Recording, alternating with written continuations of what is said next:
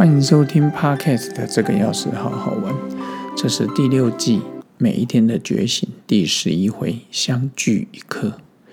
周六的七夕节人节才度过，人与人之间的相遇，就像在彼此的心中留下一些痕迹，更像是在一个平静的湖面上留下的涟漪，慢慢扩大到很远很远。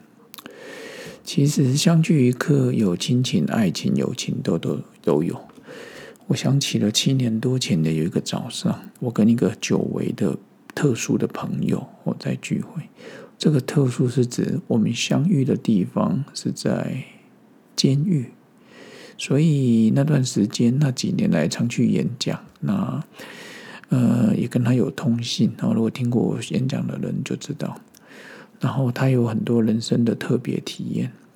当时出诉说他出狱之后的五十天的心路历程，经历的无助，而且也非常没有自信，还有生活中的种种困境，所以会让人家觉得说，原来所有的快乐跟痛苦都是比较的。我还记得他当时说，在监狱里面很单纯，每天就 SOP 这个过程。然后上上课的时候就念念经，然后该放风就放风。可是出狱之后，突然之间他觉得很吵。他们家住在市中心，他说：“哦，半夜那个车的声音，我才第一次体会到他在监狱里面，他根本不太听得到外面的声音。这也是我以前没有去想过的。所以呢，我觉得每当我们心情低潮或沮丧的时候，身边如果能有一些好朋友。”听着我们诉说，去宣泄心中的情绪，释放出心中的压力，就是一件很幸福的事。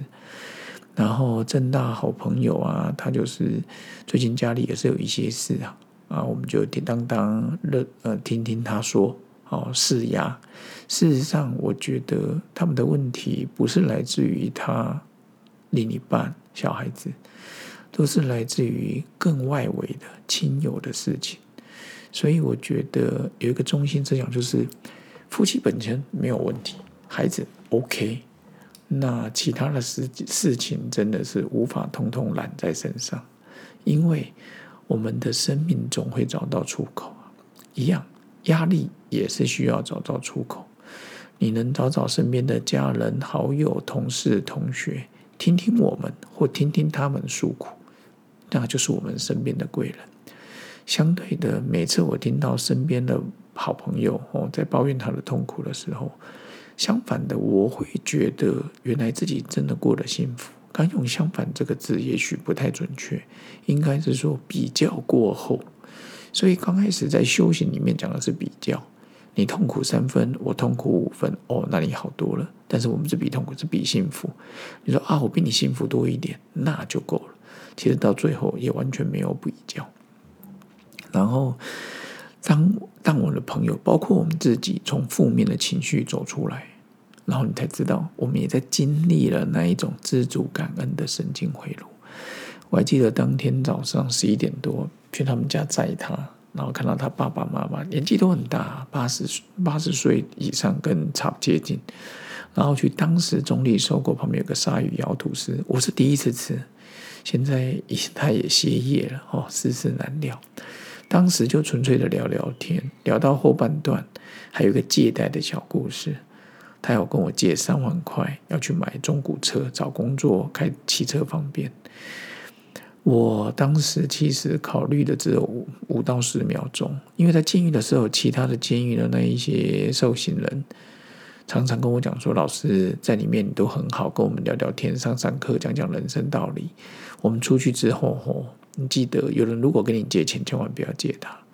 当时这句话突然跑出来，在我心中。但是我觉得三万块钱买个希望，买给他人生重生的机会，我觉得值得。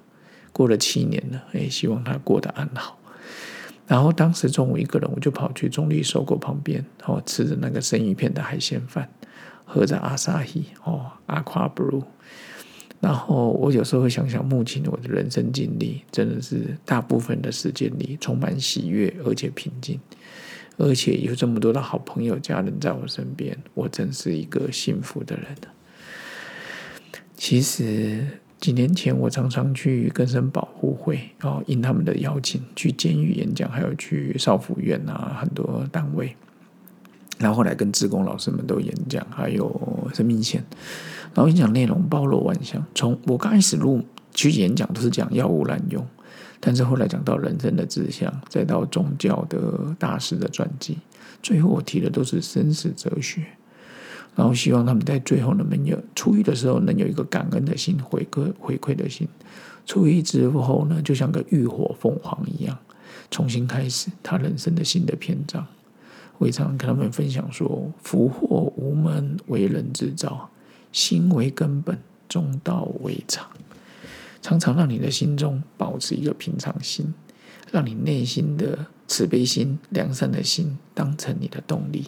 我想一切都 OK 了，所以人与人之间的相聚与客，酸甜苦辣都有，然后各位就好好珍惜，包括我自己，我也会好好珍惜。